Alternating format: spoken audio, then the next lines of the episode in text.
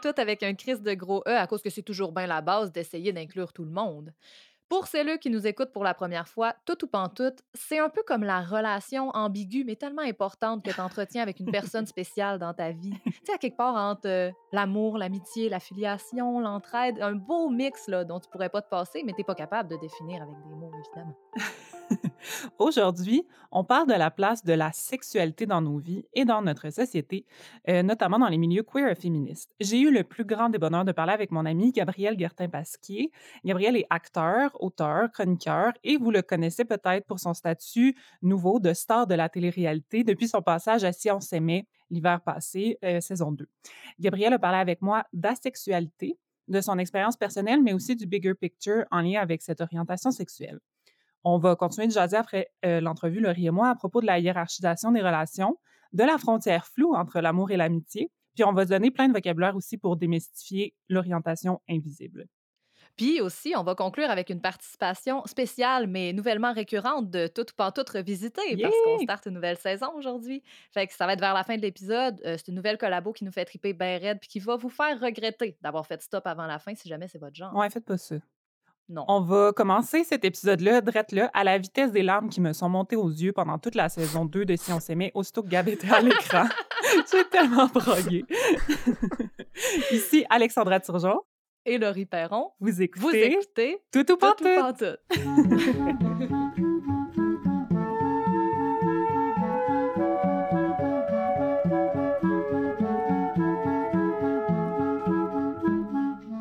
Allô? Hey Laurie, bienvenue dans cette troisième saison de Tout Pantoute. Hostie, c'est donc capoté. Comment tu te sens?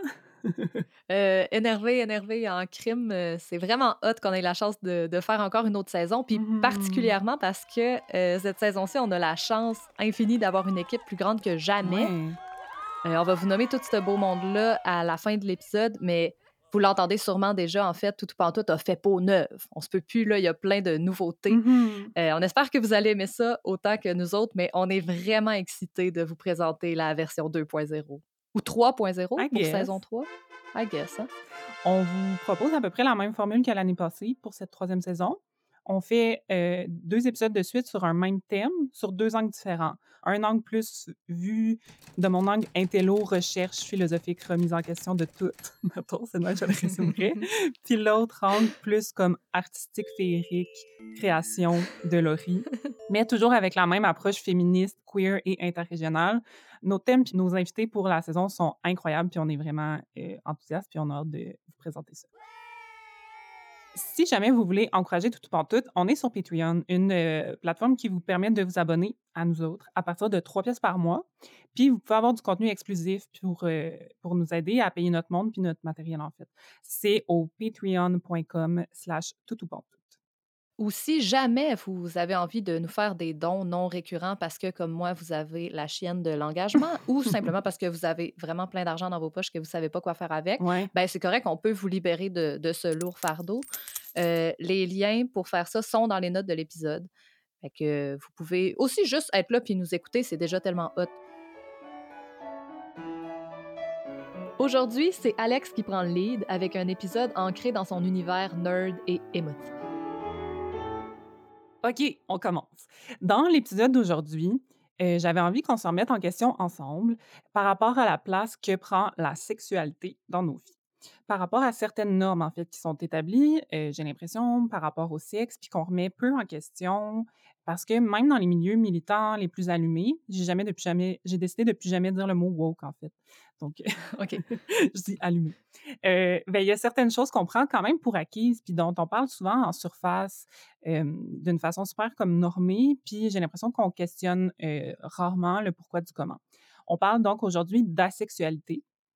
La sexualité, c'est une orientation sexuelle qui définit une personne qui ne ressent pas ou très peu d'attirance sexuelle pour d'autres personnes. on va aussi aller plus loin que ça. On va remettre en question plein de normes en lien avec les relations interpersonnelles, les relations amoureuses, d'amitié, euh, plus casual. Puis je suis convaincue que toutes ces conversations-là concernent toutes personnes qui ont des relations dans sa vie, donc pas mal tout le monde. Euh, des questions du genre, est-ce que le sexe est nécessaire pour une vie de couple épanouie? Euh, pour une vie épanouie, point. quelle est la différence entre amour et amitié si on enlève la variable sexuelle? Pensez à ça. On va commencer ça avec euh, une entrevue touchante, éclairante et divertissante. Qu'est-ce que tu veux de plus? Je ne sais pas. Je vous présente euh, mon invité, Gabriel Guertin-Pasquier. C'est un artiste multidisciplinaire montréalais. En plus de sa formation d'acteur, on a pu le découvrir dans la seconde saison du docu-réalité Si on s'aimait sur les ondes de TVA. C'est un artiste queer et ouvertement asexuel. Il se passionne pour l'écriture dramatique, les enjeux LGBTQ+, le buto, le costume et l'art performatif. Sans plus tarder, je vous présente mon entrevue avec mon ami Gabriel Gertin-Pasquier.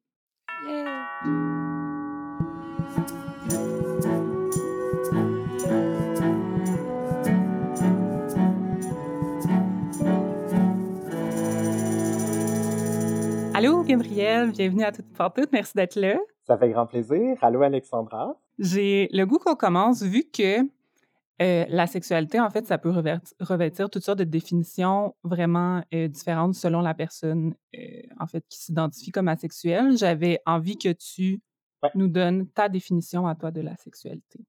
oui, ben, premièrement, il faut savoir que la sexualité, c'est un large spectre où chaque individu a une absence totale ou quasi totale de désir sexuel. C'est le plus important quand on parle d'asexualité. Uh-huh. Puis, il faut pas mélanger avec l'aromantisme, qui est de pas vouloir une relation de couple. Euh, puis surtout avec l'abstinence, c'est une baisse passagère de libido parce que la sexualité, c'est vraiment une orientation sexuelle à part entière. Ouais pour ma part, dans cette orientation sexuelle-là, ben, je me considère grace sexual, ou en français asexualité grise. Euh, donc, euh, je suis ouvert très rarement à une relation sexuelle, qui selon la confiance euh, que j'ai envers euh, mon partenaire. Puis il faut savoir que pour certains et certaines asexuels, il y a parfois un dégoût profond pour la sexualité puis ça, on appelle ça apotie sexuelle. OK. Puis c'est, c'est pas du tout mon cas. Moi, j'ai, j'ai quand même une certaine euh, petite ouverture. Puis euh, je me considère aussi homo-romantique. Uh-huh. Donc, euh, j'ai envie de bâtir une relation amoureuse avec un autre homme, mais j'ai pas nécessairement envie de coucher avec ou j'ai pas nécessairement de désir envers lui. Puis aussi, faut, faut préciser que quand on dit absence totale ou quasi totale de désir sexuel, ben, on parle surtout de relations génitales. Donc, euh, tout ce qui est euh, fellation, euh, pénétration, etc. Puis, on parle pas nécessairement de tout ce qui est désir charnel, donc tout ce qui est caresse, bisous et tout le kit. Ben, c'est complètement autre chose. Puis, un asexuel peut vouloir cette chaleur humaine-là au lit mais pas nécessairement le côté plus génital. Ah, c'est fou l'important, les distinctions que tu fais. Puis, ouais, ça, ça trace la distinction aussi entre comme l'intimité physique puis la sexualité carrément. Ouais, c'est C'est des choses qui, ouais, qu'on a tendance à, à, mettre dans le même panier. C'est ça. C'est deux choses vraiment distinctes. Fou l'important. Par rapport à ça, puis par rapport à ton expérience personnelle, j'avais le goût de t'entendre par rapport à à faire un coming out comme asexuel ou ne serait-ce que parler dans une relation parce que toi, c'est ça, tu, tu, tu, te définis comme, euh, t'es pas aromantique dans le fond, tu, tu veux des relations euh, avec des gens, mais à un moment donné dans ta relation, il faut que tu aies un talk par rapport au fait que tu es asexuel, donc il y a peu de chances que tu aies le goût d'avoir des relations sexuelles. Ouais. Comment c'est reçu? Comment le fait de parler d'asexualité ou de, de, de, peu de désir sexuel est reçu par les personnes allosexuelles qui sont les personnes qui ne sont pas asexuelles? Est-ce que genre ça peut être reçu comme, comme une attaque quasiment ou comme un jugement? T'as-tu vécu ça comme ça? Euh, oui, j'en ai vécu quand même pas mal, je te dirais. Ouais. En premier lieu, euh, ça fait peut-être deux, trois ans que j'accepte mon asexualité, puis que mmh. j'ai les termes pour me décrire. Puis avant ça, je connaissais pas du tout cette orientation sexuelle-là. Puis je me sentais vraiment euh, anormal, là, en gros, gros guillemets. Euh, mais je pensais avoir un problème de libido, puis tout ça, parce que j'avais pas les termes. Puis ça a résulté que j'ai vécu beaucoup de relations sexuelles non consentantes, puis je pensais que c'était de ma faute de ne pas vouloir et compagnie. Puis là, maintenant euh, que je l'assume à 100%, puis que je le marque sur mon, mon profil Tinder, puis tout ça, mmh. euh, ben, je te dirais que tout a changé. Euh, il y a beaucoup plus de curiosité, premièrement. ça reste très sain, là, les questions qu'on me pose très souvent, puis c'est tout le temps dans la bienveillance, puis, puis un désir d'apprentissage. Mais ça m'a ça m'est arrivé plusieurs fois en, en dating de, de vivre un, un certain climat malsain dans le sens que la personne, sachant que j'étais asexuel, pensait pouvoir me changer. Ah, te guérir, genre. Me guérir. C'était une maladie. Mmh. Exact. Puis c'était un peu comme un, un défi que la personne se donnait, puis que euh, ben tu vas voir avec moi, tu vas aimer ça, puis ça, des phrases comme ça, j'en ai entendu quand même souvent. Puis euh, euh, c'est ça, on m'a même déjà dit ouais, mais c'est peut-être parce que t'es zoophile ou tu sais des trucs complètement pas d'allure. Ah. Puis donc oui, il y a une ouverture, mais en même temps, il y a un côté que que je pense que c'est vraiment à cause du manque de représentation dans les médias sur la sexualité que les gens sont pas au courant puis ils font des associations bizarres ou genre euh, euh, dans l'émission Si on s'aimait où j'ai participé, il y a eu des, des téléspectateurs qui m'ont écrit pour me dire euh, ben force-toi, sinon tu vas toujours être seul dans la vie, non, non, non, mais tu peux pas dire à quelqu'un force-toi de faire l'amour avec quelqu'un d'autre, c'est ça, on appelle le consentement, puis ça fait des années qu'on en parle, puis donc je te dirais que c'est un mélange entre bienveillance et incompréhension. Ouais, Ouais.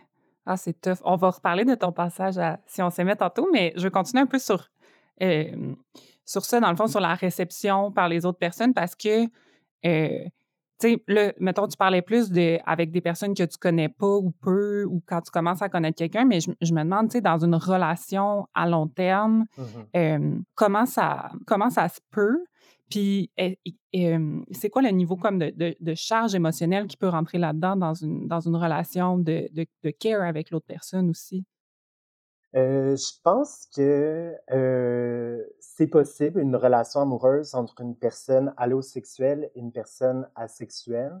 Je pense que si un respect mutuel puis mmh un désir de compréhension, c'est possible il y a beaucoup, beaucoup de personnes qui parlent de fréquence de relations sexuelles, puis mmh qu'il faut faire l'amour deux, trois fois par semaine pour un couple sain, puis tout ça. Puis en même temps, j'ai déjà aimé du plus profond de mon cœur d'autres hommes, puis euh, j'avais pas besoin de ces relations sexuelles-là, puis, euh, je pourrais vivre ma vie complètement sans relations sexuelles, puis je serais heureux et épanoui. Donc, euh, je pense que c'est possible. Euh, il y a certaines personnes asexuelles qui sont ouvertes à une relation polyamoureuse. Euh, donc, euh, en grande partie pour laisser l'autre l'autre partenaire aller voir ailleurs, entre guillemets, pour satisfaire, satisfaire, ses besoins, ses envies. mais pour ma part, je pense que c'est pas un modèle de relation de couple qui m'interpelle tant que ça. Je suis, je suis pas nécessairement jaloux, mais comme j'ai euh, j'aime euh, la, vision peut-être plus traditionnelle du couple. Mmh mais je pense quand même que c'est possible euh, si le côté sexuel se traduit en, en, en, tout ce qui est plus physique comme caresse, euh, dormir collé, tout ça. Si, si ça aussi, ça, ça va bien pour l'autre personne, je crois que, mmh que ça peut résulter une magnifique relation mais aussi, euh, moi, j'ai découvert la communauté asexuelle il y a peut-être deux ans. Puis mmh euh, je pensais être complètement tout seul, mais euh, par exemple, il y a le groupe Facebook Asexuel Québec qui regroupe des centaines de personnes asexuelles. Puis je pense que ça pourrait être super intéressant de d'aller voir plus loin avec un autre homme asexuel, puis euh, d'éventuellement me, me respecter et me faire respecter un peu plus que les autres relations que j'ai vécues dans ma vie. Oui. Ouais, c'est une réflexion, euh, mais que toutes les couples doivent avoir, de, de, de voir comment tu.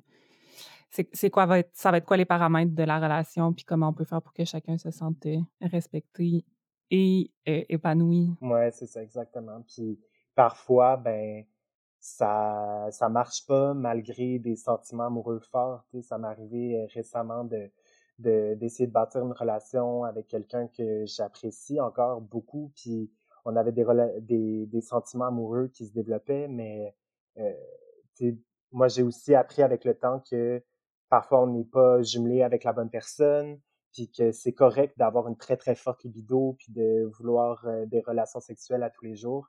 Puis si je suis pas capable de, de, de remplir les critères de l'autre personne, ben c'est pas grave, il y aura une autre personne euh, pour moi. Ouais, ouais.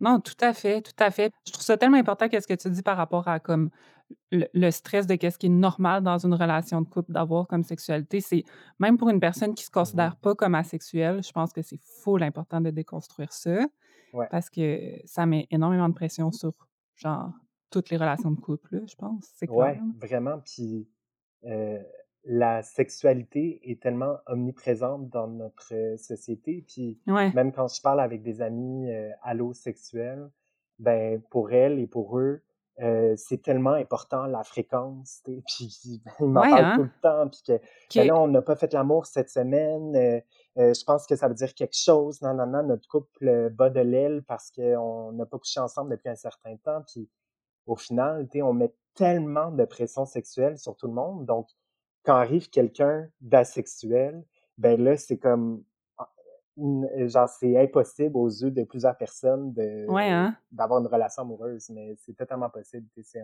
un, concept qu'on a établi en tant que société que la sexualité c'était trop important, mais ouais, ouais, carrément. C'est vraiment des affaires qu'il faut comme séparer les, les unes des autres. Ouais. Pour, euh, je pense, tout le monde être mieux. Mais c'était justement là que je voulais que je voulais aller, tu sais, dans j'ai l'impression aussi que la sexualité est fucking centrale dans, dans notre société puis dans mmh nos, notre façon de, je sais pas, là, de, de, diriger des normes sociales, tu sais, de, de, de c'est quoi les relations entre les, entre les personnes. Puis, tu sais, c'est quoi d'être d'être asexuel dans une, dans une société qui, qui est comme ça? Je te dirais que c'est pas mal difficile, mmh soyons honnêtes. Mmh c'est ça, tu sais, on est dans un monde euh, hyper sexualisé, puis Autant que j'adore, euh, par exemple, la, la, culture populaire, tout ce qui est euh, musique, euh, film, émission et compagnie, c'est bourré d'allusions sexuelles, de scènes sexuelles, puis à tous les jours, je suis confrontée à mon identité, puis de, puis de faire comme, hey, est-ce que c'est normal que ça me rende un peu mal à l'aise ou que je, je me retrouve pas dans quelque chose qui est censé représenter ma communauté ou des choses comme ça. Puis aussi, tu sais, ça m'est arrivé très souvent de, tu sais, ça semble anodin, mais admettons, dans un nouveau milieu de travail, euh, ça m'est arrivé plusieurs fois qu'on me pose des questions indiscrètes sur ma sexualité. Ouais. Juste comme ça, pour apprendre à me connaître. Ouais. Mais, mais ça me rend totalement mal à l'aise parce que j'ai pas nécessairement envie de faire mon coming out euh, à n'importe qui, même si je l'ai fait publiquement à la télé. Mais, mais, mais tu sais, d'en parler, c'est pas à tout le monde que j'ai envie de m'exposer comme ça, puis tout ça. Puis c'est rendu quasiment plus tabou dans notre société de dire qu'on n'aime pas euh, le sexe, l'acte sexuel que de dire euh, ben hier euh, j'ai baisé avec quelqu'un puis on a fait ça, on a fait ça, c'est rendu tellement anodin dans les discussions. Donc pour une personne asexuelle, ça devient un peu difficile de se retrouver au sein de la société puis de de, de se trouver des alliés là-dedans puis de se respecter puis de de pas se mentir. Parce que c'est aussi c'est quelque chose que j'ai fait très longtemps dans ma vie, c'est que j'ai menti aux autres et je me suis menti sur ma sexualité parce que je voulais rentrer dans le moule, je voulais euh, trouver un partenaire, euh, euh, mais là j'ai envie de me respecter, puis en me respectant, ça devient un peu plus difficile parce que c'est ça, je suis encore plus confronté à, à mon identité sexuelle. Oui, puis comme tu dis, la conversation est tellement pas rendue là, tu sais, mettons, à comparer à d'autres orientations sexuelles qui sont de plus en plus, mettons, comprises en dehors des milieux queer, mais ça peut être une charge là, de faire un coming dans un milieu de travail ou dans des milieux familiaux. Exactement. Oui, ça amène, euh, ça amène beaucoup de, discussions qu'on n'a pas nécessairement le goût d'avoir avec euh, à côté de la photocopieuse. Ben, c'est ça, c'est un peu quand, euh, quand je disais simplement que, que j'étais gay.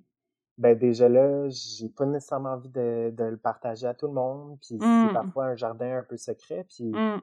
on, on est, on est comme poussé à le dire directement dans des milieux de travail ou avec des inconnus pour briser la glace, mais en même temps, euh, euh, c'est parfois un peu intrusif.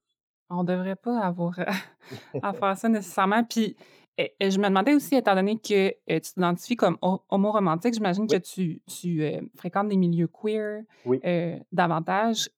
puis, est-ce que, tu sais, c'est comment, la, justement, tu parlais d'une société qui, qui, est très sex positive, mettons, ce qui peut être cool, mais ce qui peut être aussi, bon, difficile quand tu es une personne asexuelle. C'est quoi qui est de particulier, mettons, dans les communautés queer par rapport à ça?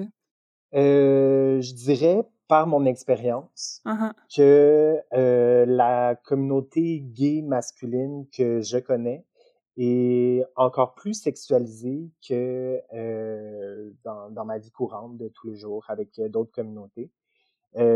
Donc, ça devient encore plus difficile euh, au niveau dating, surtout avec les applications de rencontres. Mmh. Euh, on c'est quasiment un mythe, là, mais on parle tout le temps de top ou bottom et des choses comme ça, mais mais c'est vraiment ça, avant d'entamer une discussion avec quelqu'un puis d'essayer d'apprendre à le connaître, on pose des questions euh, si pointues sur ta sexualité, puis quand t'es une personne asexuelle, te faire demander top ou bottom, puis t'as juste envie de répondre ben aucun des deux.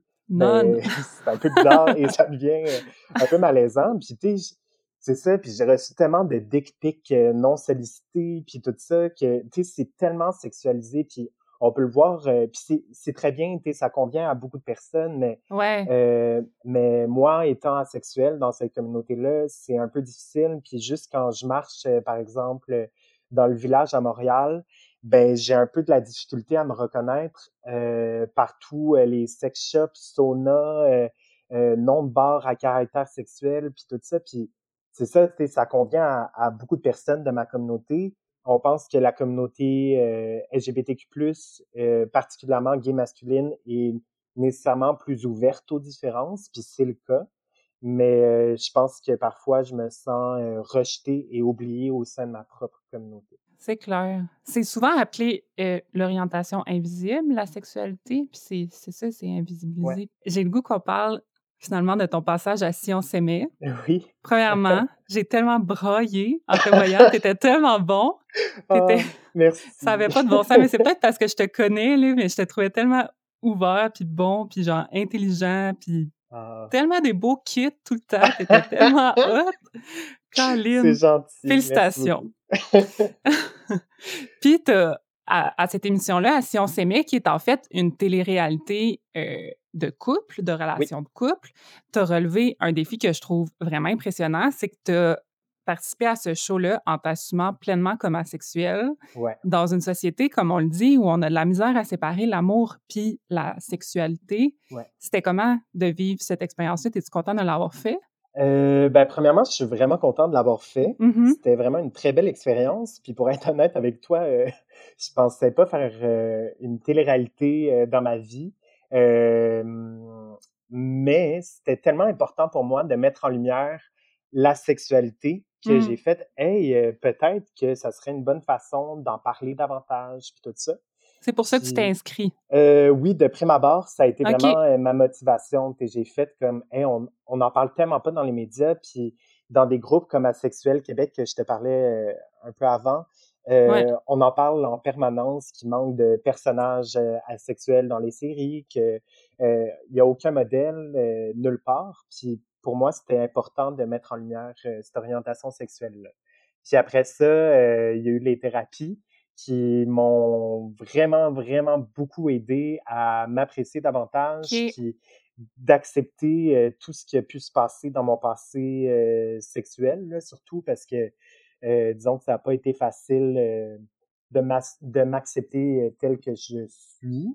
Puis je pense que le plus beau cadeau de cette expérience-là, c'est que, comme je te disais, je suis venu pour parler de la sexualité, puis il y a plein de monde qui m'ont écrit pour me dire que grâce à moi, grâce à mes mots, ils ont découvert qu'eux-mêmes étaient asexuels. Et puis j'en ai reçu des centaines de messages comme ça, puis les premiers, j'ai pleuré, là, j'étais genre, c'est ah, fou à quel point le pouvoir des mots existe, puis que pour une fois qu'un asexuel à l'écran, ça permet à d'autres de s'accepter, puis de d'arrêter de, se sentir bizarre et euh, quasiment inhumain. Là. C'est fou à quel point des fois on se fait maltraiter dans nos différences, puis surtout quand tu connais pas tes termes, là, puis que tu sais pas trop qui tu es. Ben, c'est ça. Ça a été un beau cadeau de, de savoir que j'ai pu aider certains et certaines. Ah, c'est tellement émouvant, c'est hot. Bravo. J'avais le goût de, de parler d'un truc en particulier qui m'a comme un peu surprise, mais que là, plus je fais des recherches sur la sexualité, en fait, mieux je comprends. Dans tes rencontres avec Louis Sigouin, la thérapeute, vous avez parlé ensemble du fait que toi, personnellement, en mmh relation, une fois que tu te sens en confiance, mmh tu peux avoir envie de t'ouvrir sexuellement à ton partenaire. C'est mmh ça que tu disais quand, au début, quand tu as présenté ta définition, que tu n'as pas, un, pas un, rejet complet de la sexualité, que ça peut, euh, ça peut arriver que tu aies euh, du désir sexuel. Donc, ça peut aussi être ça, la sexualité. C'est un, un spectre, C'est C'est tellement un grand spectre, la sexualité. Puis, mon expérience et mon passage à l'émission reflètent pas la réalité de tous les, les asexuels de ce monde. Et puis, ouais, c'est important de le dire. La population asexuelle, c'est peut-être 1% de la population mondiale. Ça n'a pas l'air beaucoup, mais c'est quand même beaucoup de personnes. C'est un large bassin. Donc, euh, chacun a une réalité différente. Puis, il faut pas croire que euh, mon vécu, c'est le même que pour tout le monde. Euh, c'est ça, comme tu dis, pour ma part, oui, si si j'arrive à faire confiance à mon partenaire, je pourrais développer un certain désir sexuel, mais très limité dans le temps, dans la durée. Euh, ça pourrait être une seule fois en trois ans ou à tous les jours, je ne sais pas. Mm-hmm. Mais euh, il y a plusieurs euh, asexuels que, que pas du tout. que même avec une grande confiance, avec un grand respect, ils n'ont pas envie de faire l'amour et c'est très correct, c'est très valide. Puis c'est ça aussi que plusieurs personnes pensent que c'est impossible de d'avoir aucun désir. Et puis mmh j'ai envie de leur dire que que non, qu'on peut être heureux, épanoui sans sexualité, puis c'est bien correct. Donc faut pas croire, faut pas avoir une seule définition. C'est comme pour les autres orientations sexuelles. Ouais. être gay, être homosexuel, euh, chacun le vit différemment, puis on a tous un vécu, puis euh, euh, c'est ça. Faut, faut juste pas mettre tout le monde dans le même bateau. Oui, il faut l'important. Mmh, mmh. Pour finir, en plus d'être maintenant une star de la télé-réalité, t'es es aussi un acteur, puis t'es es aussi auteur et scénariste. Oui. Euh, puis tu as écrit une pièce de théâtre qui s'appelle La sexualité des abeilles. J'avais le goût que tu nous en parles un peu. Oui, ben merci de me donner une petite tribune. Mais euh, oui, c'est un show que j'ai commencé à écrire euh, il y a peut-être deux ans. puis c'était vraiment par volonté de parler de la sexualité. Ce spectacle-là, je l'ai présenté à l'Island Fringe Festival à l'île du Prince-Édouard. Euh, il y a deux ans, puis euh, ça s'est super bien passé, puis j'ai, j'ai vraiment reçu une ouverture du public euh, à essayer de comprendre ce sujet-là. maintenant, je suis encore en écriture, mais il y a, sans trop en dévoiler, il y a des bonnes chances que, que, le, que le public va pouvoir découvrir mon travail. Donc, je suis bien excitée. Cool. c'est ça, ça parle énormément, oui, de la sexualité, puis c'est un peu autobiographique, mais ça reste une pièce de théâtre. Mais je voulais aussi parler des violences au sein de la communauté LGBTQ+, puis euh, euh, de plein de sujets qui m'interpellent beaucoup. J'ai, fait beaucoup de danse dans ma vie, puis euh, mmh. l'art visuel me passionne. Donc, c'est un peu un melting pot de beaucoup de choses. Multidisciplinaire. Puis, ouais, je, suis vraiment excitée. J'ai vraiment de, de le présenter. Je suis excitée, moi aussi. hey, merci tellement pour ton temps puis pour cette entrevue. Je, je, te trouve vraiment comme un. Je sais pas à, quel point tu as le goût de te considérer comme un porte-parole, mais en tout cas, tu en es peut-être un malgré toi, mais tu es vraiment, es vraiment excellent. Fait que ah, merci pour, euh, pour ton temps et pour cette conversation-là. Merci pour l'invitation.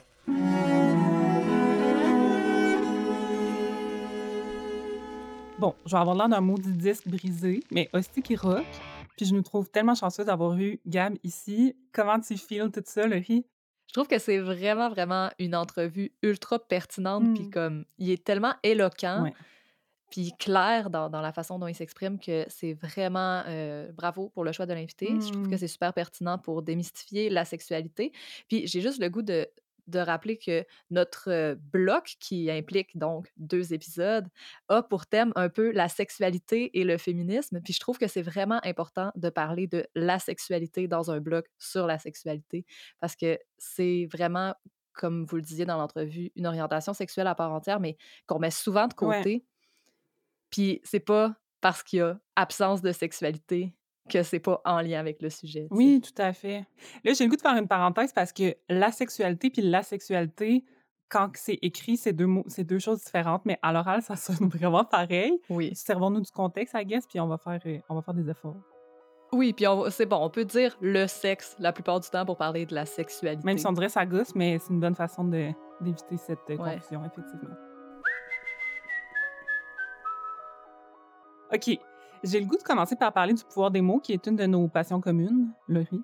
Oh oui. Je trouve ça tellement important de parler de la sexualité parce que plein de gens qui connaissent pas cette orientation sexuelle-là, puis qui sont peut-être des personnes asexuelles ou en questionnement, ben pensent qu'ils sont malades, pensent qu'ils sont prudes, pensent qu'ils ont un blocage, qu'ils doivent être guéris, euh, parce que c'est pas normal entre guillemets de pas aimer le sexe, parce que c'est comme on, on, a tellement l'impression que un être humain doit avoir de la sexualité, du sexe pour être euh, épanoui.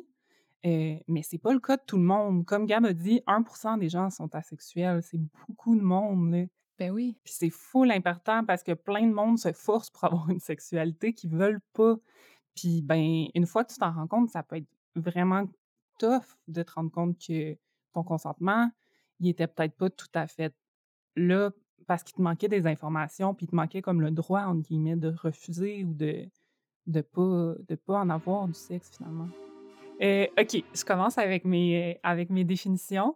J'ai lu, en fait, un ouvrage quand même fort quand il est question de la sexualité puis de la signification du sexe dans nos vies. Puis je vais beaucoup m'inspirer, en fait, des propos de son autrice dans, dans l'épisode. Là, prêt pour mon accent anglophone. Ça s'appelle Ace What Asexuality Reveals About Desire, Society and the Meaning of Sex. Je suis tellement tannée. Ça sonne full brain dans ma tête. c'est écrit par Angela Chen. Euh, je vous recommande tellement ce livre-là, honnêtement, que vous posez des questions par rapport euh, à votre identité puis votre orientation sexuelle ou pas. Euh, c'est vraiment révolutionnaire puis il faut l'important comme livre.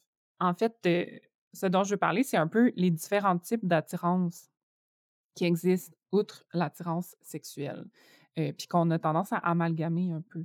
Donc, Gab a parlé de l'attirance sexuelle puis de l'attirance romantique, qui sont deux choses différentes. Mais euh, dans son livre, Angela Chen parle aussi de l'attirance sexuelle versus euh, l'attirance esthétique. Tu sais, trouver quelqu'un vraiment beau versus avoir du désir sexuel pour cette personne-là. Ça peut être des fois mélangé un peu, mais c'est deux choses différentes. Oui, tellement. Ouais.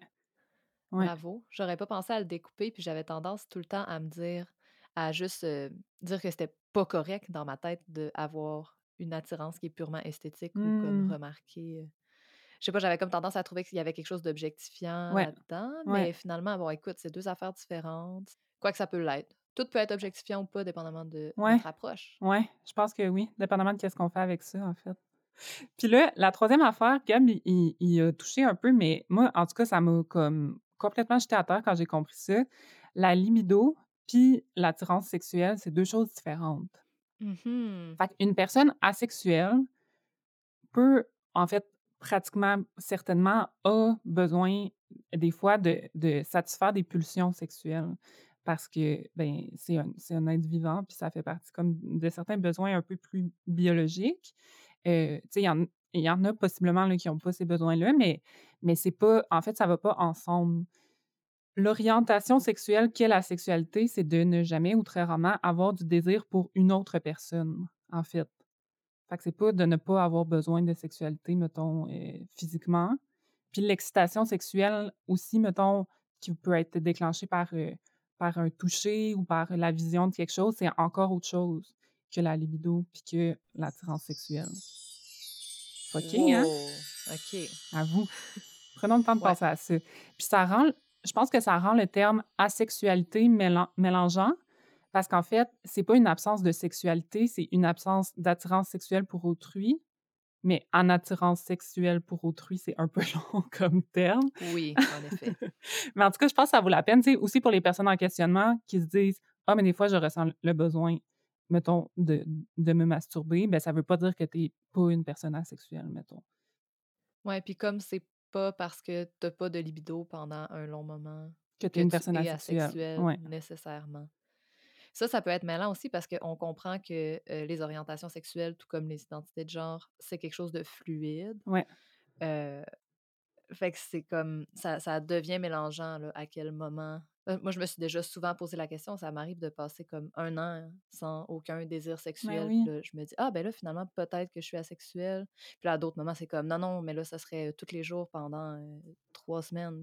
Ça devient comme mélangeant. Encore une fois, j'ai j'ai pas de solution à ça, mais c'est intéressant de considérer les deux choses comme étant différentes. C'est la notre libido Ouais. versus l'orientation sexuelle, c'est deux choses différentes.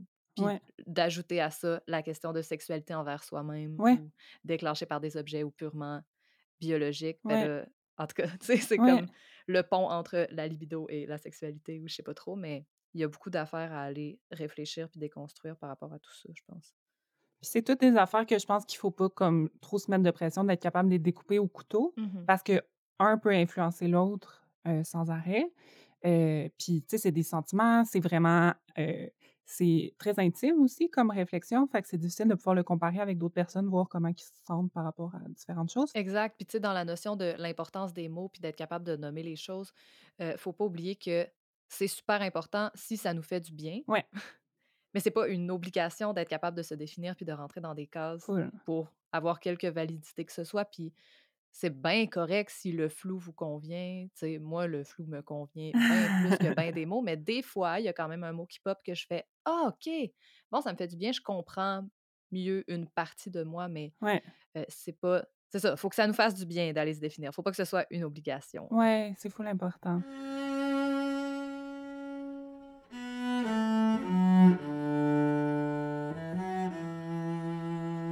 J'ai le goût de, de nous, euh, de nous amener sur un autre sujet puis une autre réflexion parce que dans mon entrevue avec Gab, on a parlé des milieux queer puis de est-ce que c'est difficile d'être une personne asexuelle dans les milieux queer?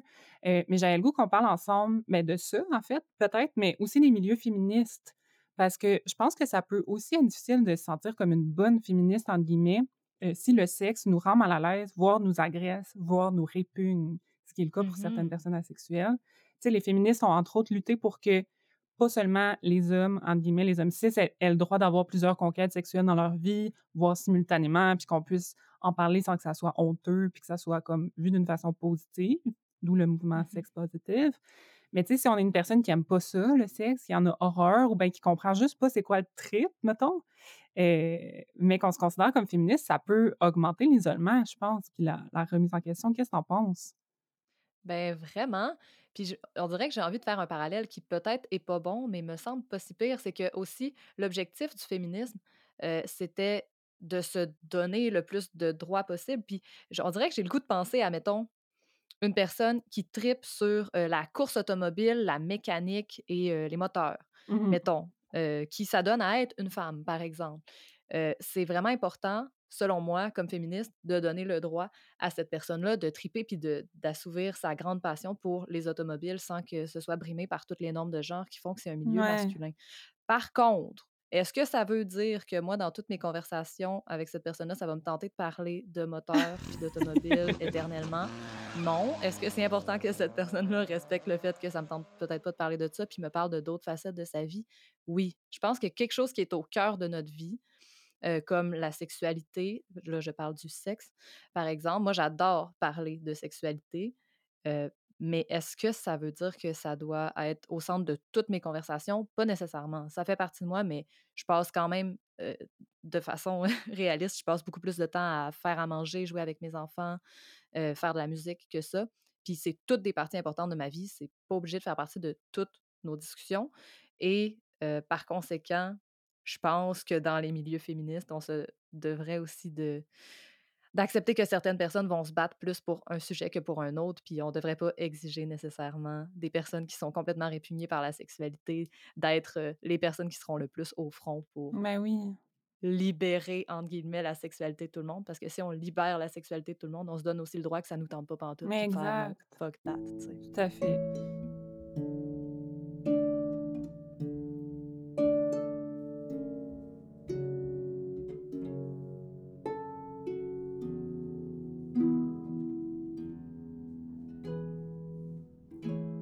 J'ai une question euh, que j'ai le goût de te lancer, Laurie, parce que je me demande qu'est-ce que tu en penses, puis parce que moi, ça m'a fait vraiment beaucoup réfléchir. Je l'ai un peu comme teasé au début. Selon toi, si on retire le sexe de l'équation, comment tu décrirais le sentiment amoureux? Pour le distinguer, mettons, de l'amitié avec quelqu'un?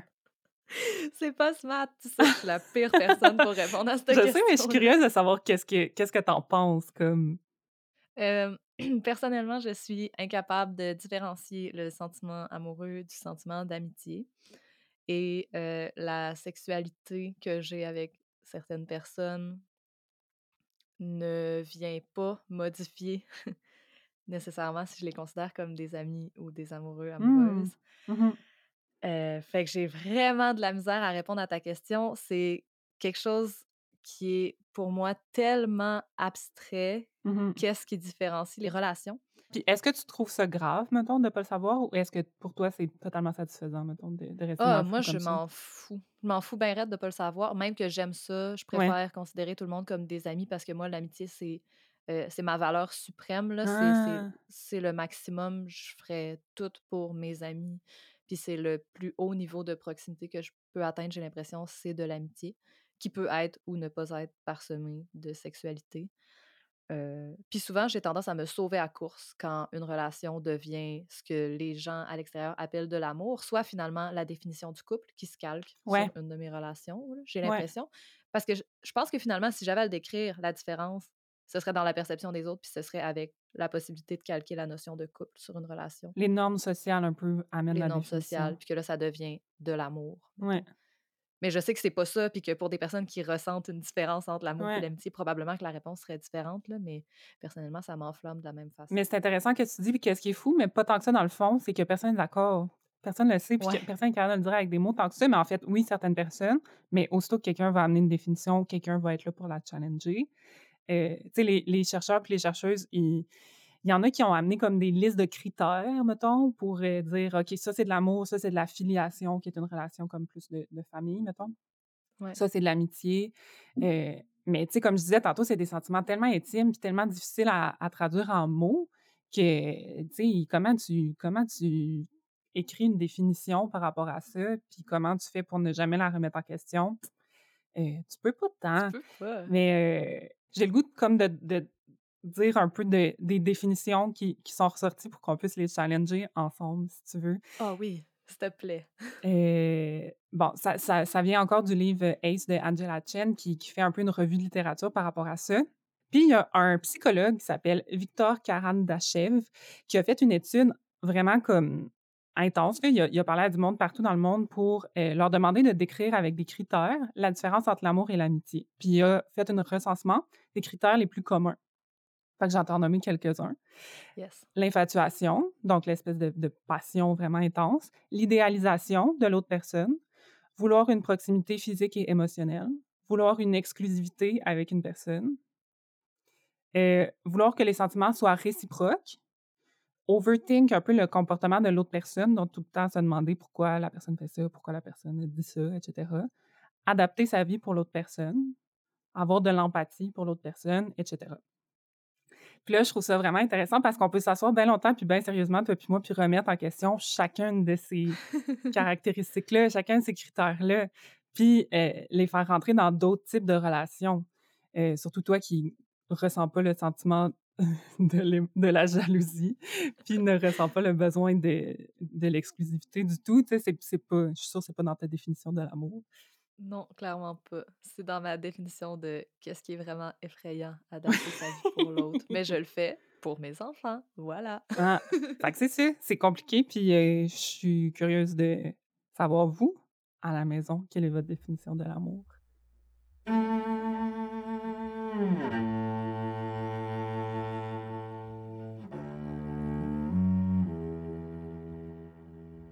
Pourquoi on parle de l'importance du sexe dans nos vies? Dans l'épisode d'aujourd'hui, mais en général, pourquoi on devrait en parler plus, en fait, selon moi? Euh, je pense que c'est full important parce que, comme tu le disais tantôt, euh, j'ai l'impression que le monde, la société dans laquelle on vit, tourne beaucoup autour de l'institution, entre guillemets, des couples, Mhm. mais qu'il y a plus qu'une façon d'avoir des personnes significatives dans notre vie, que deux amis peuvent avoir une relation de care, puis de partage, puis de soutien vraiment aussi important qu'un couple, puis que c'est vraiment bizarre que nos normes sociales sont basées autour du fait que deux personnes ont du sexe ensemble. C'est ça qui fait que tu es un item qui a euh, de la légitimité dans notre société. C'est ça, ça a dû être utile pour assurer la survie des enfants de notre espèce éventuellement dans le passé. Mais là, je pense qu'on on est prêt à être over it. Ça va, là. Il y a assez de monde. On va se calmer. Vraiment. Il y a d'autres façons de fonder une famille que d'être dans un couple hétérosexuel. Ah, Chris, oui, on pourrait en parler éternellement. J'espère qu'un jour, on va en parler éternellement. oui, parlons-en plus. Puis tout ça me fait penser à notre tout premier épisode, en fait. Je trouve qu'on fait comme un, un, cercle complet vers notre épisode qui s'appelait Veux-tu être mon ami? qui est un épisode sur les amitiés, puis sur les différentes façons de centrer l'amitié dans nos vies, en fait. Puis c'est définitivement l'épisode sur lequel on a eu le plus de commentaires. J'ai l'impression que ça a tellement touché beaucoup de monde. Puis euh, que ça veut dire que les relations, la façon que les relations sont hiérarchisées dans notre société, ben ça fait chier, pas juste nous, tu sais, c'est quelque chose qui est pas, hein, qui satisfait pas beaucoup de monde. Mmh oui, c'est clair. Tu sais, je pense, mettons, au party de Noël de famille, pour celles qui ont, qui ont des parties de Noël de famille, où on se fait évidemment tout le temps demander Ah, t'as-tu un petit chum, t'as-tu une petite blonde? Et où c'est pris pour acquis que si on a un petit chum ou une petite blonde, ben cette personne-là va nous accompagner. Mais si quelqu'un nous accompagne qui n'est pas notre chum ou notre blonde, ben là, ça devient vraiment mêlant. Puis c'est, je sens que ça n'a pas exactement la même légitimité selon les types de relations versus le couple, parce qu'en effet, le couple est vraiment central à la façon dont notre société est construite. Oui. Fait que je pense que c'est pour ça qu'il faut qu'on parle de la place du sexe dans nos vies, puis de la hiérarchisation des relations encore plus, puis encore plus tout le temps.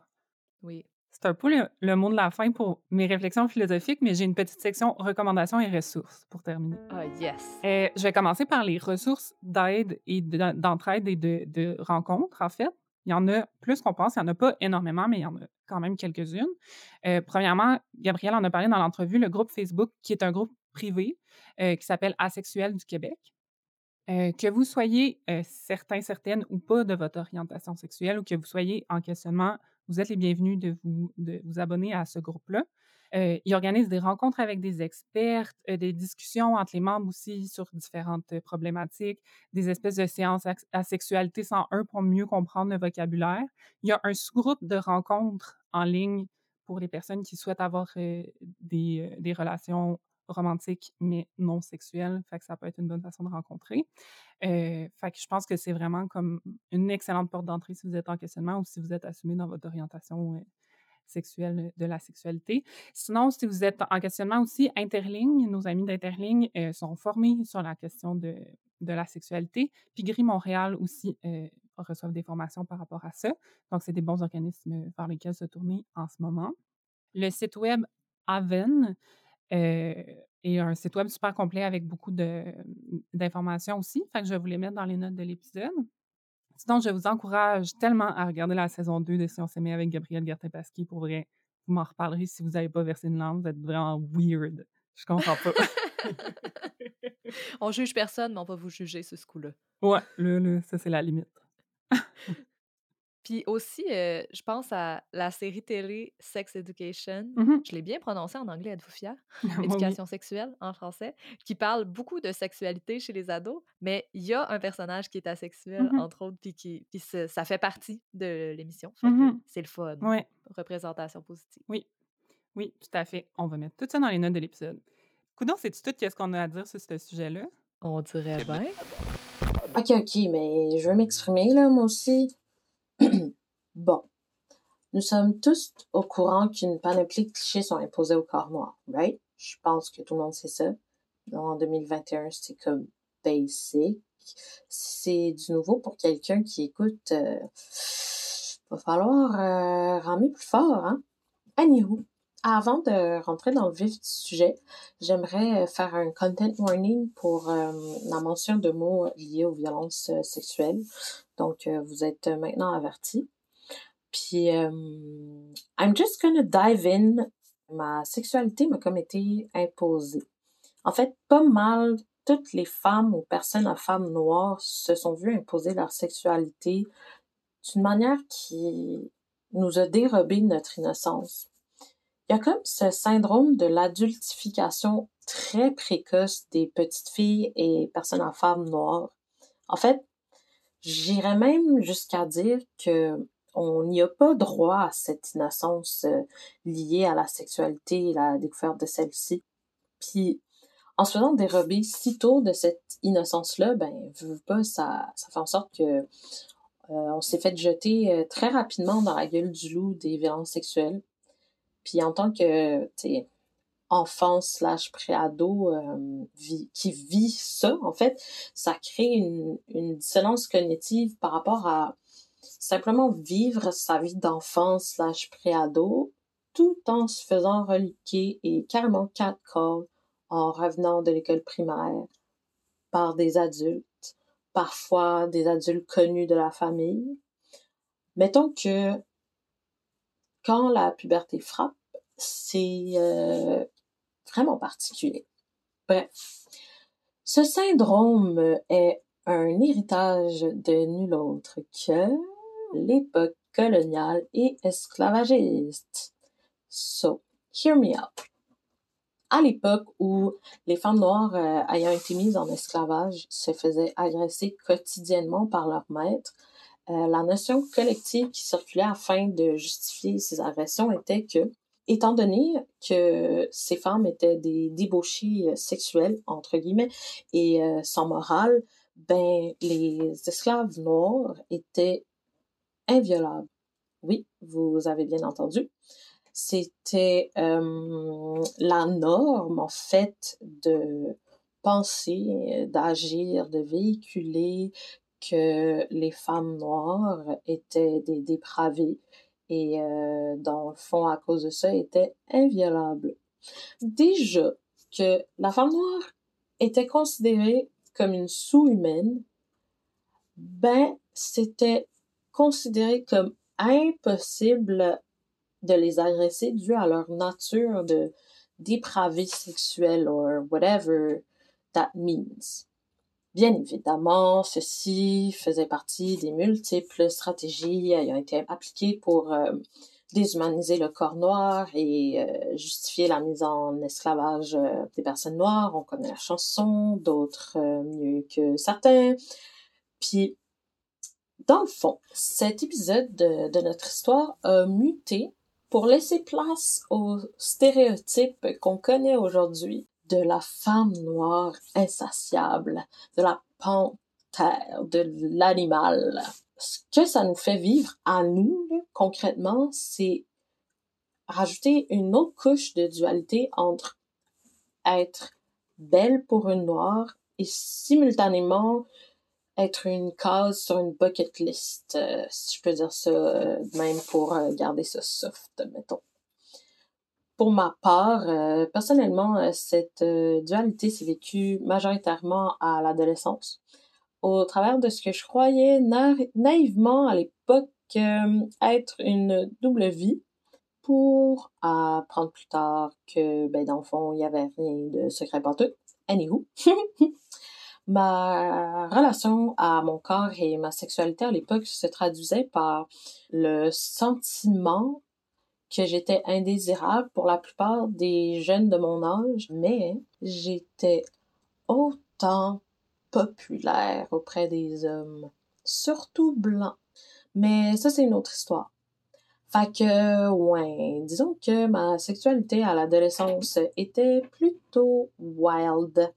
En dehors euh, de cette dualité, l'impact de ce mythe-là l'environnement dans lequel on circule est encore moins sécuritaire pour les femmes noires, encore aujourd'hui. D'ailleurs, une recherche euh, qui a été publiée par le Journal Psychology of Women Quarterly euh, a démontré à la suite de tests effectués sur 160 étudiantes universitaires blanches que celles-ci étaient moins portées à venir en aide à une femme se faisant agresser si elle était noire elle sentait, et je quote, they felt less personal responsibility. Oui. Donc, je vous laisse, uh, I will let you connect the dots. Crissement fucked up. Bref. Malgré toutes les dualités que je peux vivre personnellement euh, en tant que femme noire bisexuelle, il y en a une que je vis tellement pas, puis qui est tellement importante, puis c'est celle de naviguer toutes les choses que j'ai mentionnées plus tôt, mais en tant que personne noire asexuelle, tout genre confondu. Les euh, laisser pour compte de notre arc-en-ciel. Déjà que la représentation afro-queer est quasi nowhere to be found, de façon mainstream du moins, la notion de personne noire asexuelle est comme juste inexistante dans le, la pensée collective. J'avoue que je me suis fait aller le Google bien rapidement sur le sujet, puis yo, shame on me, shame on all of us, à quel point la pression liée à la sexualité mise sur les corps noirs est immensément violente pour les personnes asexuelles compte tenu de tout notre héritage postcolonial. Puis euh, j'ai découvert un nouveau stéréotype Euh, dans le fond, le seul référent euh, d'une personne noire asexuelle qui existe est le stéréotype de la mamie. Donc, mais qu'est-ce que le stéréotype de la mamie, me demanderez-vous? L'archétype, en fait, de la travailleuse domestique super dévouée à la famille qu'elle sert, tellement dévouée qu'elle est prête et qu'elle va volontairement sacrifier ses propres besoins. Ouais, ordinaire. Pour finir, euh, mes recherches m'ont tristement collé par rapport à mon identité de personne sex positive, euh, cause, you know, sex positivity should include a sexuality. En fait, le sex positivisme a le devoir d'inclure la sexualité. Puis euh, je vais définitivement approfondir mes recherches sur le sujet. Je vous invite à faire de même. Puis euh, sur ce, je vous dis à la revoyure. Et si quelqu'un s'est senti inconfortable à un moment ou à un autre, ben, qu'elle aille s'asseoir sur son sofa avec pour le regarder dans le blanc des yeux. So, take a piece!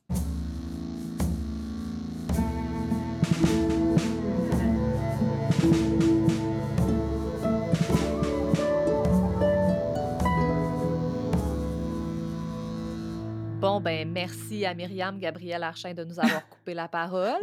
Sérieux. On ne sait pas si on va la garder, là, stand-by. Ben non, c'est une joke. C'est notre nouvelle collaboration qu'on avait full hâte de vous présenter. Oui! Euh, Myriam est artiste euh, multi-multidisciplinaire, comédienne, autrice. Ça nous fait vraiment plaisir qu'elle collabore avec nous. Fait que, watchez, nous, ça va toujours continuer. Oui, merci Myriam d'être là. On est full énervé. C'est ce qui va conclure cet épisode, ce premier épisode de la nouvelle saison de Tout Tout On se reparle dans deux semaines. Dans le prochain épisode, en fait, on continue notre réflexion au sujet des liens entre intimité et sexualité, féminisme et queerness. Laurie prend le lead du prochain épisode puis nous amène dans son monde créatif pour parler des représentations de l'intime et de la sexualité avec un espace euh, entre les deux.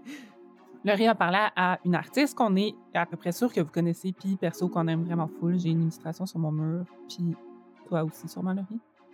Non, mais j'en ai une sur mes bobettes. Oui, Oh. en a sur ses bobettes ou un indice. Euh, D'ici là, on veut savoir quelle place trouvez-vous que le sexe prend dans vos vies, euh, dans votre vie?